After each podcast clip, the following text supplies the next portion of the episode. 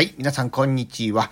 えー、吹きの塔のように悪の強い男、長楽寺住職の足立随時でございます。どうぞよろしくお願いいたします。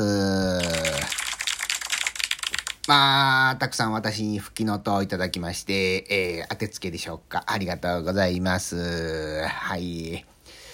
まあね、どんどんどんどんこう、春めいてまいりましたけれども、皆さんいかがお過ごしでしょうか。うん。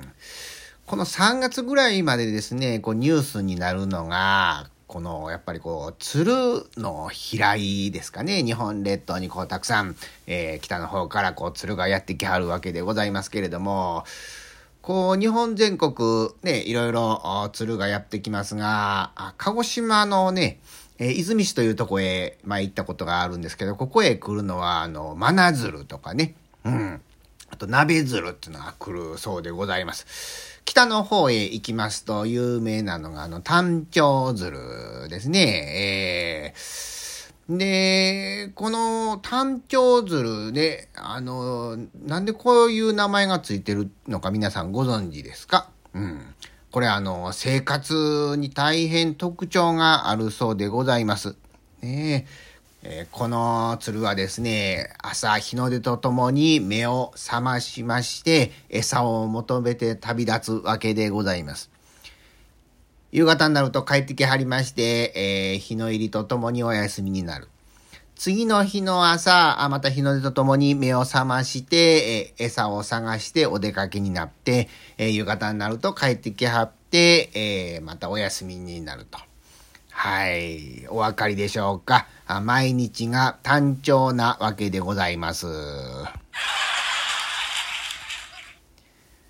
ね。はい。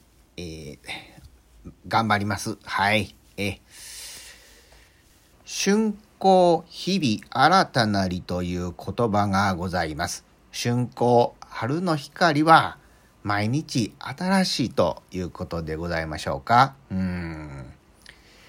まあこの時期、この春の日差しがですね、こう毎日毎日私たちを包み込んでくれるわけでございますけれども、これは時として、え同じではなくてですね、新しい日差しであって、そこに生きる私たちもまた同じ日々を繰り返しているというわけではないということでございます。